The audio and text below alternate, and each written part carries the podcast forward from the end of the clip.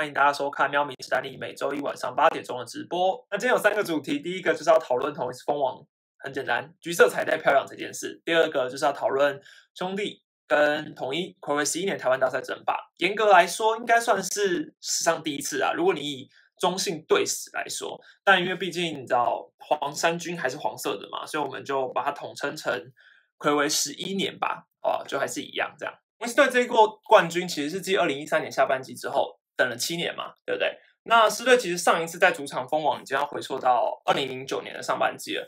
那那个时候，呃，因为今年其实中信兄弟的上半季其实就有点在就已经在台南球场封王过了嘛，所以是相隔十一年，台南球场是抛下了橘色彩带。那这个同时也代表着乐天桃园四连霸没有了嘛，对不对？好，那首先我们先来讲回去关键那两场比赛好了，因为其实。这两场比赛我都在现场见证，那我的心情也是跟着球员还有教练一样七上八下的啦。对，那我比较紧张一点，主要是因为其实第一场对富邦那一场比赛的时候，我觉得狮队这场比赛真的非常关键，因为其实上礼拜的直播我是觉得啊，我真的是觉得富邦的赢面比较大。对，当然这是现在回来回来看会有点有点打脸，可是我觉得不论是哪一队的球迷，你先看应该都会觉得富邦的赢面会比狮队还要大的。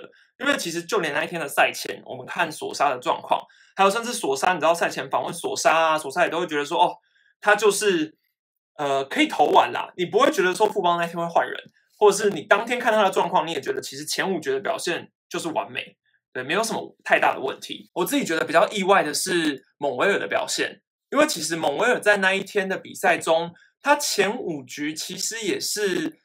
都有一点状况，而且你你知道开局陈荣廷一失误的时候，我就想说哇，完了，又在新庄主场，这个失误大概就是这样顺下去，然后统一可能就要被一波带走了。我觉得啦，我觉得不管是哪一个球迷，你当下看那个反应就是这样。但是我觉得富邦最主要是差在，真的是每一局的攻势都很卡，对，每一局的攻势都是卡卡的，就每一局都会觉得说，哎，好像都差一点，都差一点，你也不知道状况在哪里，或是问题在哪里这样。那一天的气氛其实是很肃杀的，你就是弥漫着那种赢球跟输球两种结果太巨大的变化了。如果今天富邦，你看富邦当天可能还是要准备好他们的封王香槟，因为他们随时有可能封王。但是他们准备好封王之后，他们又没办法，就是他们有可能马上就要变成垫底的球队。所以其实两边都是一直这样来回来来回去的。那我觉得当下那个感觉是非常的紧张的。对，好，那。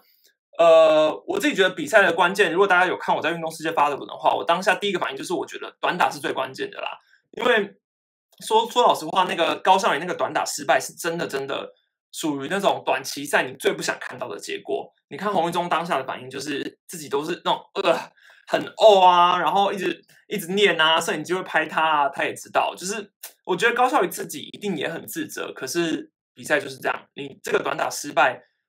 造成的后果就是会直接影响后面。好，那最重要是，我觉得很神奇的是，下一个半局陈崇廷的短打却反而是变成相反的结果，变成陈崇廷那个短打其实也没有说点的非常好，只是索杀下丘之后传了传给林奕泉，其实就是发生失误了。那这个上垒，谁知道后面还有这么多意外？对，那我觉得还有两个，除了那个短打关键之外。我知道大家会一直 focus 在林奕泉身上，但说真的，奕泉就是比较容易吸炮火。说真的，你去看那个 play，我觉得当下如果你是看现场的球迷，你应该不会觉得这个问题是完全是发生在林奕泉身上。所以我觉得把所有的错强加诸在林奕泉身上，真的有点太太严重了啦。对，当然说他那天打击不好，对，然后他手背上可能他没有作为一个一垒手最完美的去接到这颗球，可是。不能因为这样就把输球的责任全部都怪在林奕泉身上，所以我觉得这是我要帮林奕泉平反的啦。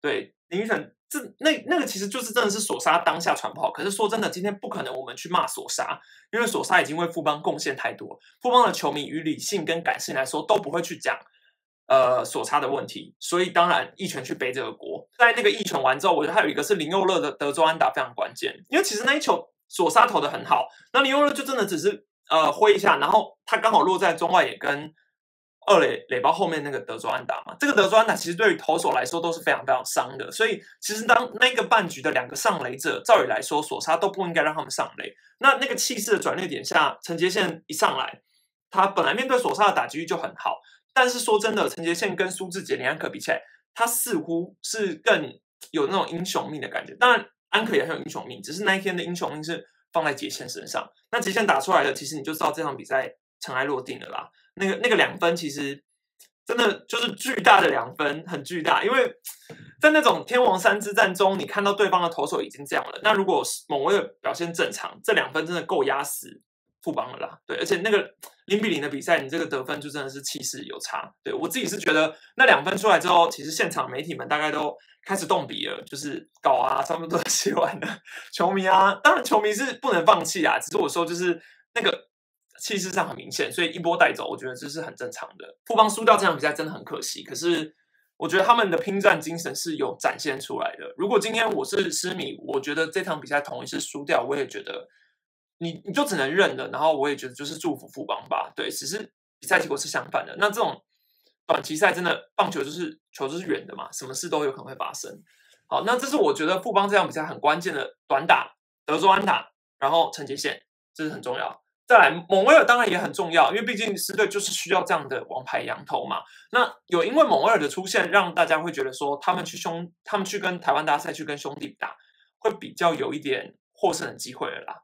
对我觉得，接下来隔天是泰迪嘛，那其实泰迪一样，他也是在天王山之前，会让你觉得他就是那种属于一场比赛可能吃个六七局可以。可是会掉个两三分这种投手，可是他也却在台湾篮球场的封王战就这样一路投一路投一路投，那一样他也不是先掉分的那一个人，对方甚至是德保啦，统一怎么样都打不了德保。你知道那个数据很明显，其实不是我要，也不是说什么去说服统一还是什么，可是数据就明摆着，就是统一真的很不会打德保拉。不管是赛前所有的打者，他他排出的打线。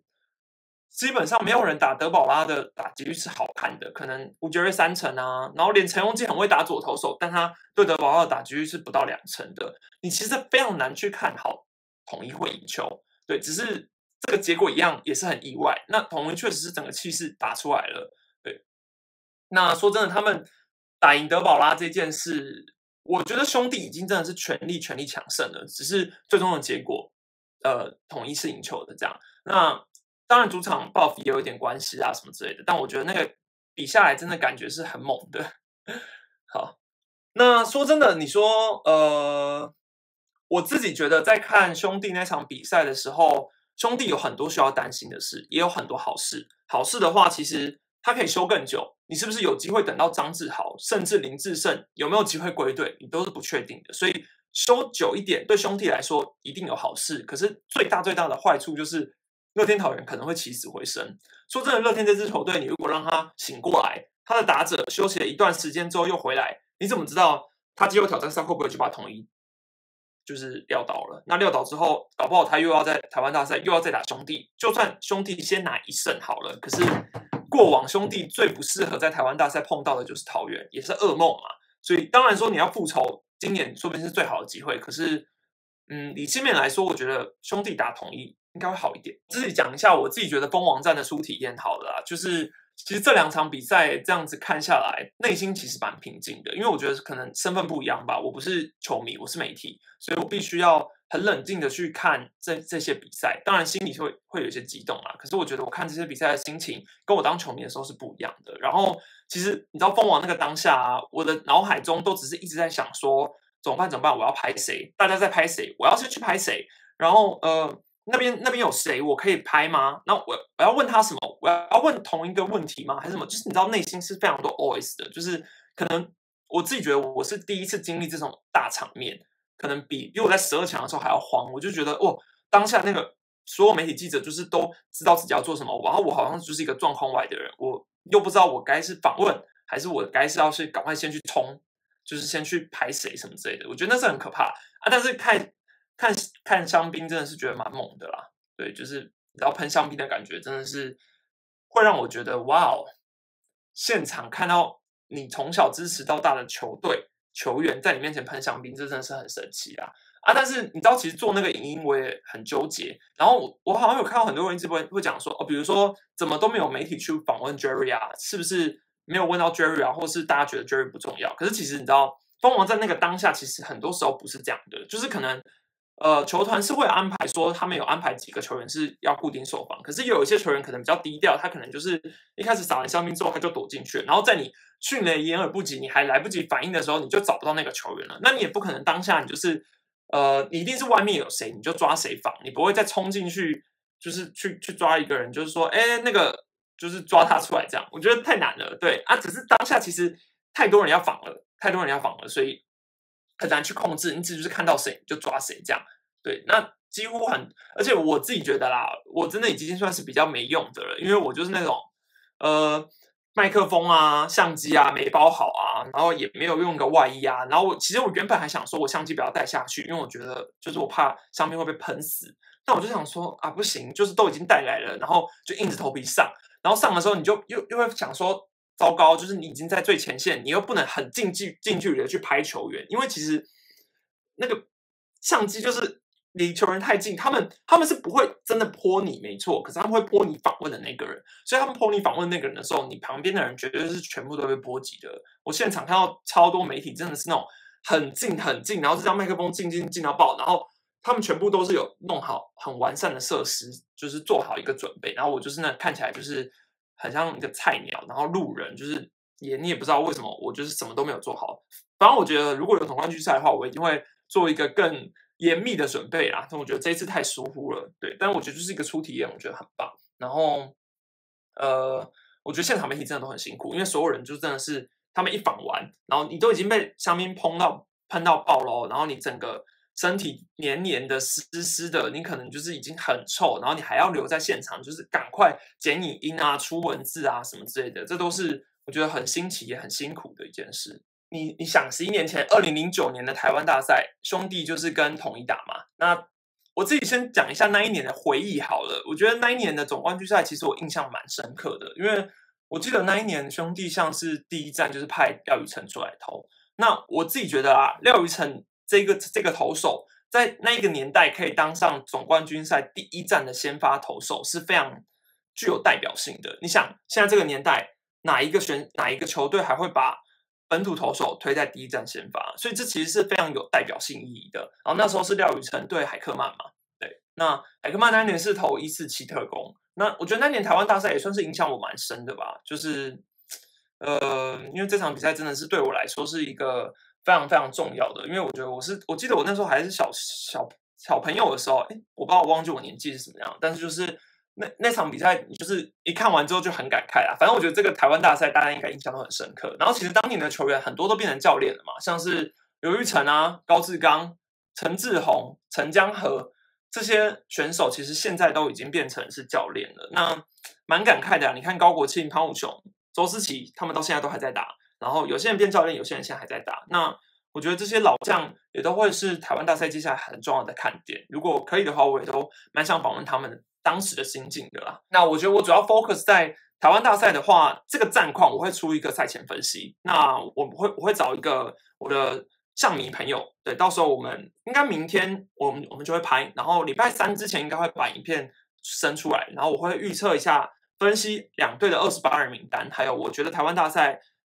的实际战况分析，大家在期待那支影片。那今天的直播的话，我可以大概先透露一下，我自己觉得这两支球队要排出的先发轮值。如果大家没有意外的话，同一支前三站就是泰迪、蒙威尔、布雷克，这是很正常的嘛。这是三羊头，大概大家想也知道。那第四站的话，有可能是狮子谦或是江晨燕。但是我简单说一下，我自己觉得同一是第一站会排泰迪的几率应该是最高的。泰迪到目前为止三场对兄弟的比赛中，没有失掉任何的择失分，防御率是零。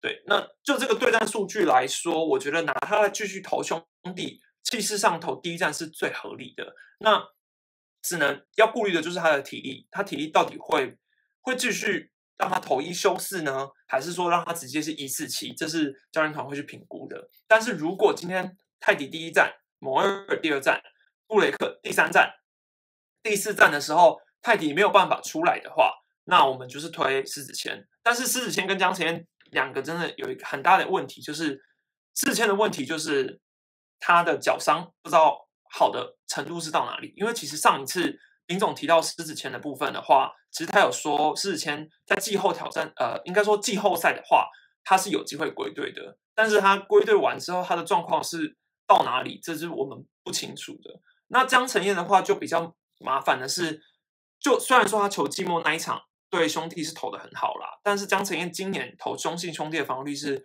跟其他两队比起来是最高的。呃，应该说三支球队比起来，他投兄弟是投的最不顺手的啦。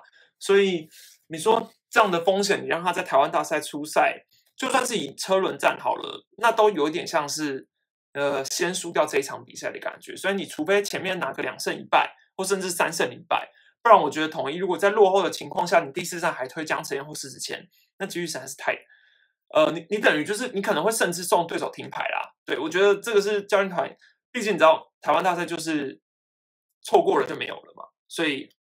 我相信他们应该会好好的评估一下，但是我自己觉得领先的优势的话，就是狮子谦、江承燕选一个。那我我我是觉得狮子谦的几率比较高，但是如果说今天是在呃落后的情况下的话，我觉得就是你就你就是推狮子谦，哎不对，你就是推泰迪了啦，你就是推一四七，你就是泰迪。那嘟嘟的话。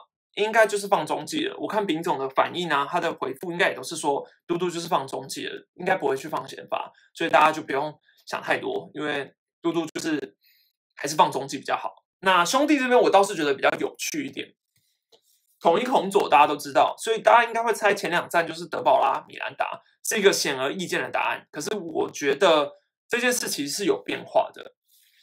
首先第一站投德保拉的话没有问题。因为就算德保拉这一场比赛没有赢起来，可是德保拉对于统一还是非常非常杀的。好，那第二站的话，我自己觉得兄弟应该要排的是罗杰斯，对，因为罗杰斯你要去看他的，当然说台湾主客场的这个差异性没有到这么大，但是第二站的话排罗杰斯会比较好一点，因为罗杰斯个人呐，主场的防御率是一点七四，客场是五点五点三七嘛。那米兰达刚好相反，米兰达的主场呢是四点八八，客场是二点八八，所以他们刚好一个是互补的状况，一个客场王，一个主场投的比较好，所以这个情势判断下来的话，罗杰斯排去第二站是比较合理的，然后米兰达第三站，所以说真的，兄弟前三站的胜算其实是蛮高的，蛮高的。好，那第四站的话，我有看黄恩赐，因为我其实有想说，那要不要把黄恩赐排在第二站，你让他投主场，说不定他比较有。比较有笃定一点啊，或者什么之类。可是其实黄恩赐投主场、客场的防御差别是差不多的。那以本土球手来说，黄恩赐下半季的状况确实是没有上半季这么杀，所以那你不如就让黄恩赐投第四战，我觉得就是 OK 的。只是如果以对照统一先发的阵容来说，第四战真的，嗯，如果你以黄恩赐跟假设碰到张江承燕或者狮子谦的话，黄恩赐胜率当然是高一点嘛。对，只是我觉得两边的先发轮值啊，但是。详细的二十八人名单分析，我就是等明天或甚至后天，我就会把它剪出来，那大家再去看那支影片就好。今天直播我就大概提一下。但你说总教练会不会看这些数据哦？一定会啦，我觉得大家不用担心，一定会。因为其实我觉得，呃，所有教练团他们都会有一堆分析数据资料，就算今天他们不是排这个东西，他们也有很多参考依据。他们绝对不是想让谁打谁投就就让谁投的，所以没有那么简单。对，就是当然季后赛是另外一回事，可是就是。通常参考一下是 OK 的啦。接下来讲年度奖项的部分哦。年度奖项的话，大概提一下大家也都知道的事情，像是陈杰宪是打吉安打王双冠王，然后林安可的话是全员打打点王，也是双冠王。盗垒王的话是陈晨威，德保拉的话是圣投防御率三阵王，是三冠王。中继的话是吴俊伟嘛，救援王就是陈运文。那新人王虽然是没有出来啦，但应该不意外的话是林安可，应该没有什么问题。这这这没什么好讨论的。那我比较想要讨论的话是年度 MVP、最佳进步奖，还有东山再起奖。年度 MVP 的话，我之前一直有一个误会啊，但是我后来发现，原来年度 MVP 是在总冠军赛开打前就会先投完票了。所以说，基本上年度 MVP 会跟进总冠军赛这两支队伍有非常大的关联嘛。所以，要么兄弟，要么统一。呃，陈杰宪、林安可、德保拉这三个人应该是最最最最有可能的。但是说真的啦，如果我是统一的话，我应该会投陈杰宪。嗯，最主要是你以统一来说好了，统陈杰宪最主要是那种气氛上的感觉，还有他进台湾大赛最后那个印象分数的加分作用太大了，就是你会觉得陈杰宪这个这个人帮助狮队打进台湾大赛。但你你当然说林安可、苏志杰也都是年度 MVP 的强力竞争人选，没有错。可是。林安可跟苏志杰，毕竟他们今年是数据维持的很好，可是，在临场那种抗压性，或是说大赛型的比赛中，没有到觉得会让你记起来的点，所以这就是我觉得他们跟陈杰宪比起来比较弱势的。只是林安可有一个好的一个发挥是，他是新新人，对你以新人来说，会有这样的成绩拿到年度 MVP，这是非常具有话题性的。对，但是我自己是会觉得陈杰宪。如果你是都要选一个的话，我选陈杰宪。那兄弟的话，你当然周思齐跟德保拉的话，周思齐的成绩比他生涯年那一年还要漂亮，这是事实，没有错。但是，呃，如果你以打者来说的话，周思齐的成绩又没办法比过林安可。对，那尤其是传统数据来说，中华职棒一向都是很看传传统数据的奖项，所以双冠王的头衔跟周思齐没有拿到任何。做个人奖项比起来是有落差的。那你再看德保拉的话，德保拉虽然是三冠王没有错，可是中华职棒的年度 MVP 一向都是打者优势大过于投手很多很多。上一次投手拿到年度 MVP 是强森，二零零八年的时候是二十胜。所以今年的德保拉，你会觉得是中华职棒少，已经很久没有出现这种三冠王，呃，也没有很久，罗莉之前就出现了嘛。可是强森那个时候二十胜是一种跨。跨世纪的那种感觉，就是你会觉得哦，二十胜很指标性，对，非常指标。可是连萝莉都拿不到了，德保拉要拿，真的也是几率蛮蛮难的，对，几率蛮难的。因为上当然说，萝莉每次都是遇到王伯荣挡路啦，就是很衰啊。这是林志胜一挡一次是林志胜嘛，一次是王伯荣，不然萝莉其实三冠非常有指标性。可是这样都这样的萝莉都拿不到了，那德保拉今年德保拉之于兄弟的重要性，我觉得会比统一之于。成绩线的重要性还要低一点，就是如果今天统一是把成绩线抽掉的话，我觉得狮队应该就倒了，就像去年一样，去年没有成绩线，兵败如山倒。可是今年如果是把德保拉抽掉，可是换一个也不错的羊头的话，我觉得差异性可能没有到这么大。对，那就比较好奇了啦，你就会你你就会蛮好奇，到底最后投票会是谁？对，会是谁？我觉得蛮蛮。蛮，这这是蛮头痛的。那我自己的话，还有一个，我觉得是德保拉杨将有点小劣势。杨将要拿到年度 MVP，又又又好像有点难。对，如果说我自己觉得我会投的话，蛮纠结的。但我觉得林安可蛮有机会拿到的啦。对，我觉得不是我不投给德保拉，是我觉得德保拉，呃，以罗莉的例子来说，德保拉可能会拿不到，是我这样觉得了。最佳进步奖的话，我自己觉得三个人啦。因为呃，先讲东山再起好了，因为东山再起是高国辉拿走了嘛。那我觉得高国辉拿这个东山再起奖是非常非常有说服力的，因为他本来就是要经历那种以联盟的评断标准，他是经历那种克服一个伤痛啊，然后一个严重低潮之后，再次缔造那种非常好成绩的球员。所以我觉得高国辉拿到东山再起奖是没有问题的。那最佳进步奖的话，我自己觉得啊，嗯，郑军人的话，其实。如果你单看他的成绩来说，我不觉得他今年的表现到非常非常完美。对，只是问题是在于说他的贡献度很高，因为他出赛也是到六十场以上，然后加上他去年的成绩其实蛮差的，所以他确实蛮符合进步这个定义。但是我自己会投给许继宏。对，因为许基宏如果没有拿到东山再起，毕竟他这个年纪拿东山再起有一点点小不符合，因为之前就是潘威伦啊，然后再来是高国辉嘛，所以我觉得许基宏没有拿到东山再起是蛮合理的。但是许基宏拿最佳进步奖的可能性就大于郑军人还有周思齐。周思齐是进步没有错，可是他的那个能力好像你也很难给进步诶，就是他其实今年进步的球员真的非常非常多，但是我觉得。许基宏今年的进步应该是非常明显的吧，而且他以去年来说，他都还是一个在二军待的球员呢。对，那今年拿到最佳进步奖的几率蛮高的。对我觉得啊，如果你讲到唐兆廷，唐兆廷确实今年的表现也非常亮眼，但是他比较像是外野第四人的话，要拿到最佳进步奖这个奖项，也也也是可以啦。对，但是我自己可能会投给许基宏。对，然后许金宏再加上许金宏今年的手背确实也进步很多。对他今年的手背，以金手套来说，他是非常有机会得奖的。所以你纵观攻守这两个层面来说的话，我觉得最佳进步奖给许金宏几率蛮高的。但是那个李宗贤的话，李宗贤打击进步也是非常多。那你手背来说，他其实今年就是扛了游击防区嘛，我觉得李李宗贤也也不错，所以我觉得今年最佳进步奖的人选非常多。但是我私心会投给许基宏，对我私心会投给许基宏，大家都有自己的想法，对，但是。其实最后这种东西也就是多数决嘛，也不是说一个人就能决定的，所以一样是少数服从多数嘛。就像今天，如果今天大家来投票，都会有不同的结果。年度 MVP 我猜啦，我猜是林安可。然后最佳进步奖的话，我会猜许基宏。东山再起是猜，也不用猜，就是高国辉。新人王林安可应该没问题吧？好，就是我的猜测，大家就是也可以自己猜你们的。可以在底下留言告诉我。好，进入一下听众评分时间。今天前面的主题聊了有点久，因为麦克风一直爆音，然后就是蜂王彩带真的看来是被香槟泼死。如果大家还没有到喵明史丹利的 podcast 帮我评分或留言的话，记得可以去留言一下。第一则留言是我爱六五六刘福豪的球迷，忙了三个礼拜终于有空听你的节目了，一个礼拜听三集真的很爽，非常赞同我的想法，认为同一是可以休息的。哦，这个时候是他觉得统一是可以休息的时候。他觉得今年失乐的表现有八十分，那他觉得统一未来的展望，我我的看法是如何？然后无论是本土的投手，或者是打击更上一层楼，已经同意一直没有给我一种换谁上来打击就能给我一种非常安定的感觉。除了杰线，真的怀念以前的投手王国。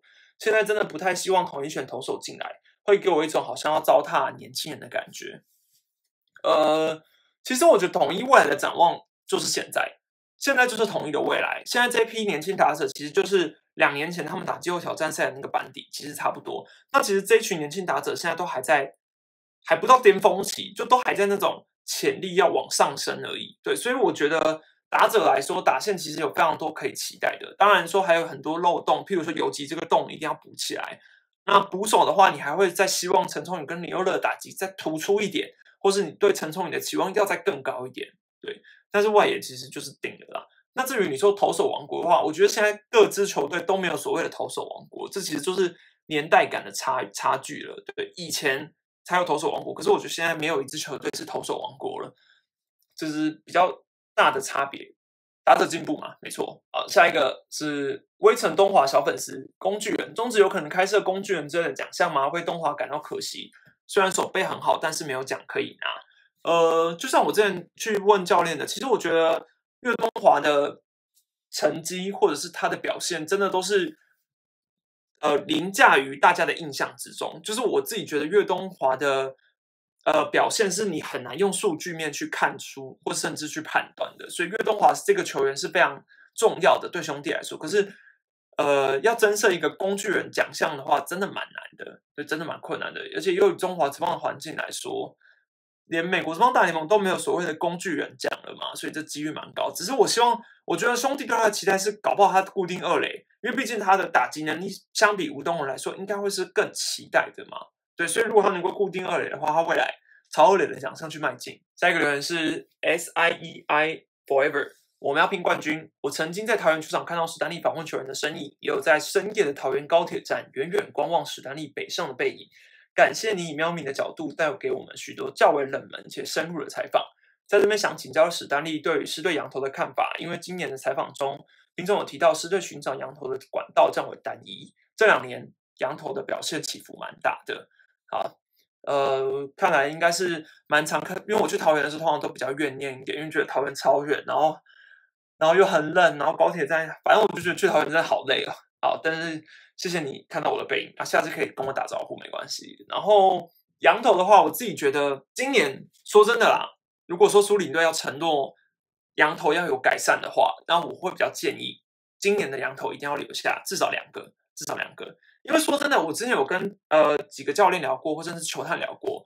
对于明年球季的羊头是非常困难的，因为今年几乎很多选手是没有出赛记录的，所以你要找羊头的话，你可能去独立联盟还是什么联盟，或者你去小联盟找。可是他们甚至没有出赛记录的话，那你球团应该会倾向去找一个已经有投过成绩的羊头。那泰迪、蒙维尔、布雷克这些是你现在看得到的嘛？你甚至去找一些其他队的回锅羊头。但是说真的，你要留下这些羊头，难度一定有。可是我觉得狮队现在找羊头的话，这就是为什么今年中华职棒还是倾向找回锅羊头为主，因为其实要适应台湾职棒的环境本身就有一点难。那我自己觉得泰迪跟蒙威尔以明年这种疫情不明朗的状况来说，能留几个就是能留几个，甚至你要留布雷克，我也觉得好啦，你就留留看啊，反正在观察嘛，你至少有有能留你就先留嘛，对不对？我觉得这是球团背后后勤组找杨将最最最重要的一点。那就像乐天他们也有说，他们今年觉得没有拿到冠军，羊头是一个很大的重点。的确，他们今年羊头不是最强，可是说真的，我觉得这不是桃园今年会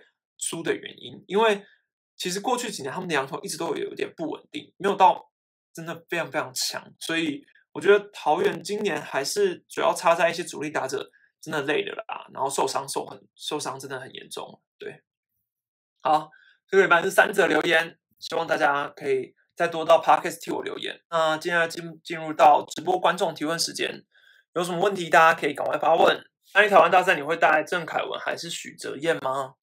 我刚刚有列了一下我自己的二十八人名单，他们两个都不在我的名单之中。对，就算林祖杰真的赶不回来，我觉得丙总应该不敢带许哲彦啦。对，我觉得还是会带黄仁志。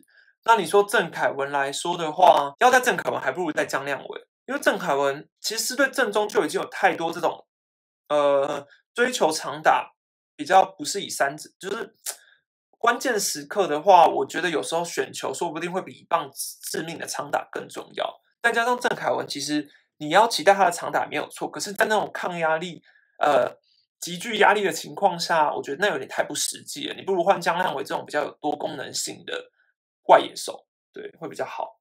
当然说恩赐的手背我也。不放心啊，但就是你，呃，我觉得跟新人比起来，应该还应该是这样。让你觉得富邦今天的声明是真的相信齐欧力的伤吗？觉得他是否炸伤？社会观感是不是不好？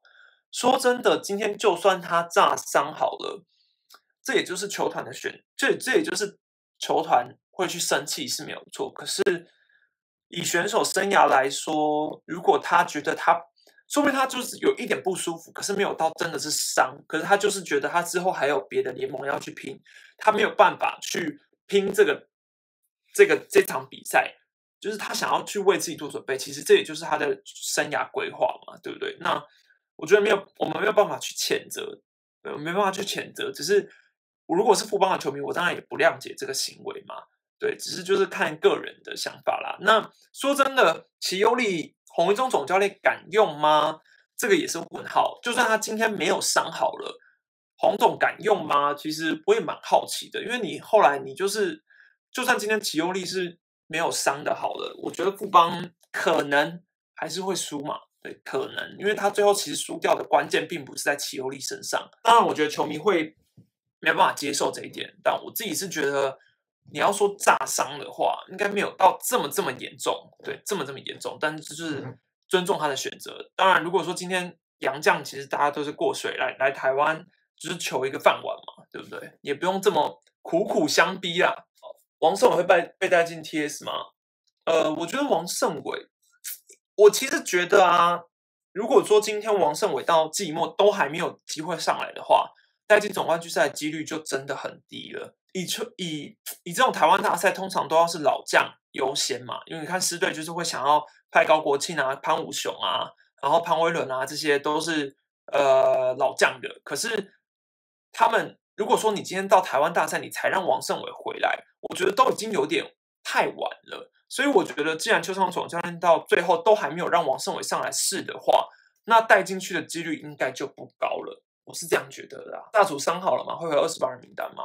呃，我有看，我觉得炸主应该会想要拼啦，对，所以我自己觉得炸主伤就算没有好到百分之一百，他应该还是会拼，所以带进去的几率应该还是蛮高的。我目前是有把它列在里面。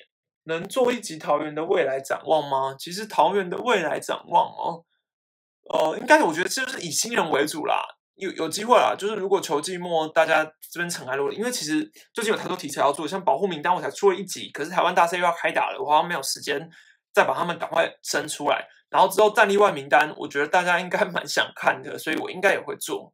对，只是就是先后顺序比较难一点，现在会先以台湾大赛为主啦。史丹利不是说富邦今年是总冠军吗？对啊，我真的是季前预测富邦是总冠军，所以我承认我就是预测失准。好果断的承认，就是我觉得其实预测这种东西就真的就是一翻两瞪眼。当然说二十五趴的几率嘛，那我就是猜错的那一个，甚至我连总冠军赛都没有猜到，其实就真的只差一点点。如果富邦赢了那场比赛，他就进台湾大赛了啦，对不对？所以我觉得预测就是这样，一定会准，也会也会失败。对，但我就是预测错误了，没错，这我承认。我还在同一个未来蓝图里面吗？嗯，其实我原本一直觉得我对于这这个选手是非常期望的，可是我觉得你以现在的角度来说，狮队恐怕没有办法，就是游击手的定位，他可能已经把吴国豪放在蓝图里面了。那外野他又抢不赢，所以他只能去抢内野这个位置嘛。可是今天如果他没有办法被球团赋予游击手，除非他明年还有办法再突破，那不然就是他打击要有打出来嘛。像他之前在二军有打过那种三成四成的打击率。较有机会，可是如果他打击还是没有展现出来的话，接下来可能就蛮难的。今天领队会议的想法哦，今天领队会议蛮多不同的，呃，像比如说单一赛制跟上下半季嘛，我觉得维持上下半季蛮正常的啦。对，就是这就是联盟的取向，球迷其实我觉得球迷的取向也是这样啊，就是要追求刺激嘛，所以我觉得继续上下半季我是不意外啦。然后下午二军改成什么一点变两点哦。嗯，你说差异大吗？就真的也是，也是有啦，有比较好一点啦。我觉得这有时候也是关乎到一些赛前练习啊。只是就是你想哦，这通常一点的比赛的话，可能是大概十点、十一点的时候开始练球。那两点的比赛的话，其实也就是大概十一点、十二点正中午的时候练球，其实差别是不大的啦。就是真的很热，夏天真的很热。同意你在气势，子丹你觉得呢？确实，我觉得赢在气势，尤其是我觉得统一最后那个向心力整个有拿出来，然后从这两场比赛其实真的挺近，你会觉得这支球队不太一样。对，以往来说，统一通常这种关键比赛其实挡不住，可是今年我却觉得，我甚至觉得赢过富邦那场比赛之后，要赢兄弟又更难，但是居然也挺住了，所以我觉得这个气势带进台湾大赛，会让我觉得啊。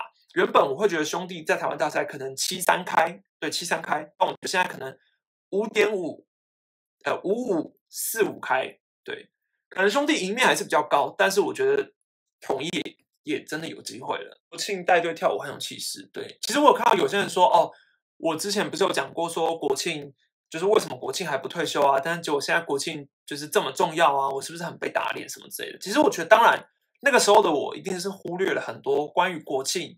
这个球员在球队上的重要性，因为其实老将在球队上最重要的价值就是他带领球队的气势或者是精神向心力，这是老将非常重要的一点。可是说真的，职业成绩、职业赛场就是以成绩说话。那国庆的成绩其实就是没有办法一直一直的留在一垒这个位置。那我觉得急流勇退对国庆来说是更好的，我觉得是。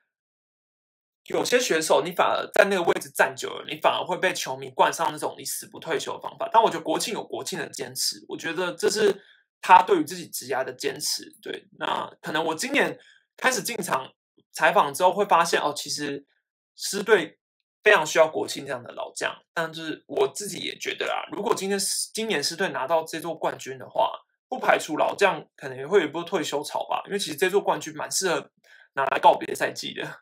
何恒佑跟林子豪看好谁哦？说真的，我比较看好何恒佑先窜出来。呃，林子豪是我觉得他还需要一段时间准备，但我觉得何恒佑准备的速度应该会大过于林子豪。唐帅有机会排上先发吗？应该有啦。我觉得就是品种不太会变，应该就是一样是三个外野手，唐帅应该会排先发，然后志杰就打 DH。对，哎，不一定，也有可能是反正安可打 DH 啊之类的，对我觉得几率蛮高的。志杰可能是外野最稳的，如果他没有伤的话，应该应该排先发。同一冠军赛会有什么折价商品？其实我不懂哎。第二件五折，我觉得这对 Seven 来说算是蛮蛮一般的折扣。而且你知道，暌违这么久季冠军，可能是季冠军吧。其实我有点忘记以前季冠军的时候优惠到底有没有到买一送一。但我觉得总冠军赛应该要买一送一下了吧？现在 Seven 输全家那么多，还不挽回一下？张志豪回得来吗？我看邱总好像说还要再看状况，目前是。还没有这么乐观啦，对，但我觉得志豪，我看邱总是说，如果就算他要代打，他也如果说志豪只能代打的话，他也会把他带进去，对，所以如果他可以代打的话，当然是兄弟在后半段比较可以期待的一个战力。乐天富邦明年要重建还是继续 win now？说真的，球球队就是在中华职棒的环境来说，没有重建这件事。因为上下半季制嘛，反正就上半季先打打看啊啊不行，那也不用重建，因为下半季还可以再拼一次。如果说今天单一赛季可能就真的有重建的可能性，可是上下半季实在是也不用啦，也不用讲什么重建啦，就是 win now 就对了。而且乐天的新人也可以期待啊，你看马杰森接传其实也不赖。阿比那天到底有没有哭啊？其实他是很眼眶泛红啦，但是没有到真的大哭的那种程度啦。但是呢，那天其实台南凤凰山赛前他就有说，他其实是很感动的，就是他觉得可以拼到现在已经是是很有感触的。然后他觉得他封王之后可能会哭出来，我自己是没有看到他大哭啦，我是觉得他一直有眼眶泛红啊，我是没哭啦，我是觉得就是蛮就是感动而已。只在台湾大赛会带三个捕手吗？我是会带啦，对。但是说真的，如果用用到第三个捕手的话，就表示。通常那第三个捕手真的都只是去牛棚接球啊，就是备用的那种。对，所以呃，用到第三个捕手，那表示差不多比赛也差不多尘埃落定了。对，除非是那种延长赛啊，换到最后真的没有人可以用啊。但我觉得第三个捕手是会带的啦，通常都是会带的。魏全龙明年有机会冲击冠军赛吗？除非他们三洋将真的吓死人，哎，不对，四洋将，除非他们四洋将真的很强。说真的，在中华之邦这种洋将联盟，什么事都有可能发生啊。如果洋将真的很强。补得上也是很有可能，可是如果你说直接打总冠军赛，那他们还真的是够成功了。说真的，直接这样打总冠军赛真的够成功了，就是可以一拼。可是他们就是基本上是只有一军阵容，就是他们的一军。如果说今天遇到有人受伤的状况，其实板凳的深度是补不起来的，对，那蛮难的，差差别有点大。但是是对啊，四代洋金刚，你看之前兄弟完美示范过四代洋金刚的重要性。但兄弟那一年是三个羊头，呃，四个羊头。所以魏权的话是三羊头配上一个羊打嘛，这就得得看他们找的羊羊将的素质了。你兄弟打现在比较适合王威成三垒还是二垒？基本上不会动了啦，王威成就是三垒固定，因为他现在三垒守的好好的嘛。你其实你也不会想说特别去调他，而且你又在总冠军赛调，那个风险太高了。所以要要要改的话，通常这都是明年的下半季冠军是不是总冠军一面打？气势上来说是没有错啦，但是我觉得。嗯，如果你说你战力完整来说是兄弟啊，没没问题。可是这就是要看短期赛，有时候真的就是气势问题。反正你知道这种东西，短期赛预测的再响，你你就算再看好谁，其实最后都有可能会翻盘的啦。同一个关键人物哦，我还是看好。我觉得同一个关键人物真的就是三个外野三帅其中一个冒出头就好。就像我之前说，我觉得统一要扛得住的话，就是要靠外野三帅其中一个人至少要跳出来啦。那之前跳出来是陈杰宪嘛？我自己是觉得苏志杰跟连安可应该要发挥一下了，尤其是在台湾大赛，他们真的应该要发挥一下。但是说真的，成绩要有很大的突破，我觉得蛮难的，因为他们两个真的都太不会打德保拉了，真的太不会打德保拉了，真的太难了。我不知道，我看好统一就被人家说是。呃，你本来就是十米，所以你看看好同意。可是如果我看好兄弟呢，人家又会说我要去舒服兄弟了，所以就算了啦。今天直播的话，今天事情有点多，跟大家谁拍谁，然后声音有点杂乱。下个礼拜再观察一下，希望下礼拜我们来看一下风呃前两站打完之后的状况如何。那今天的直播就开到这边，你可以在底下留言预测一下，你觉得下礼拜打完前两站之后会是二比零、一比零？呃，不对。或是二比零、一比一，还是零比二呢？对，紧张一下。好，下次见，拜拜。